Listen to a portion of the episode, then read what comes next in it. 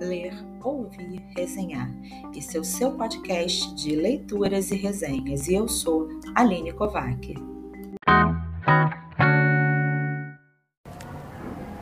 Olá, eu sou Aline Kovac, professora da Sala de Leitura da Escola Municipal Rio das Pedras e estou aqui com a aluna Gabriele para a gente conversar um pouco sobre o orgulho de ser carioca.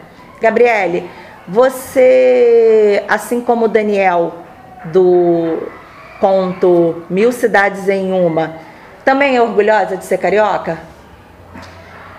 Uma parte diz que sim, uma parte diz que não, porque eu tenho orgulho da beleza do Rio e é bom. E me diz uma coisa, você é carioca? Você nasceu aqui no Rio? Sim, eu sou carioca, nasci no Rio e é. E seus pais? Meus pais nasceram em cidades diferentes, mas viveram no Rio de Janeiro. E você, a sua mãe é pernambucana, que você me falou, certo? Certo. E a sua mãe mantém as raízes de Pernambuco aqui no Rio? Como é que é isso? Sim, ela mantém, mesmo não estando na terra dela porque ela não consegue deixar a terra dela, mas ela também não consegue deixar o Rio de Janeiro.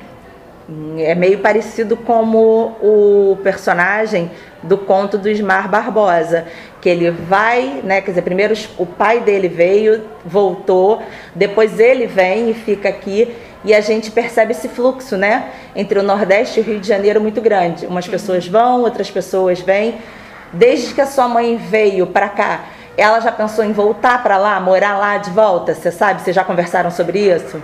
Sim, ela pretende assim que eu e meus irmãos forem de maior, ela voltar para a terra dela e viver em paz. Tá.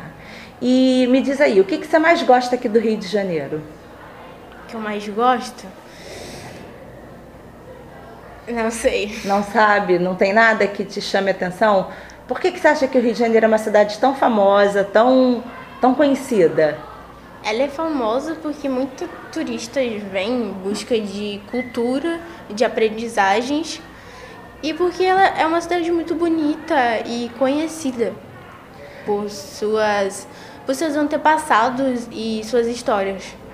E a beleza natural também, né? Porque é uma uhum. cidade que a gente vai ter um pouco de montanha, um pouco de campo e ao mesmo tempo a gente tem o mar, que é tão bonito, né? Que que inspira tanto né, as histórias. A gente pode perceber que toda história no Rio de Janeiro tem uma coisa do mar colocado ali. Você falou da cultura, você é uma aluna muito leitora, frequentadora aqui da sala de leitura, foi a minha primeira aluna a pegar livro aqui na sala de leitura. É, como você vê a leitura na nossa cidade, a cultura, melhor dizendo, na nossa cidade? Você acha que há cultura pela cidade toda?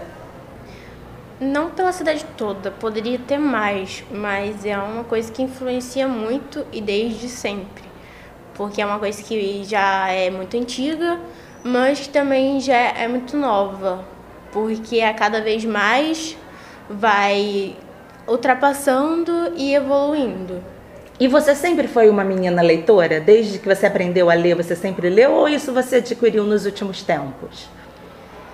Desde criança não, eu adquiri nos últimos tempos, porque era uma criança que gostava mais de brincar do que aprender. Só que o tempo foi passando, eu gostei mais de aprender do que brincar. Então eu deixei de lado o brinquedo e fui pro livro. E você acha que com o livro a gente brinca também? Sim, porque a gente imagina e a gente aprende mais e conforme a gente vai aprendendo, a gente vai ter uma experiência melhor e vai gostar mais.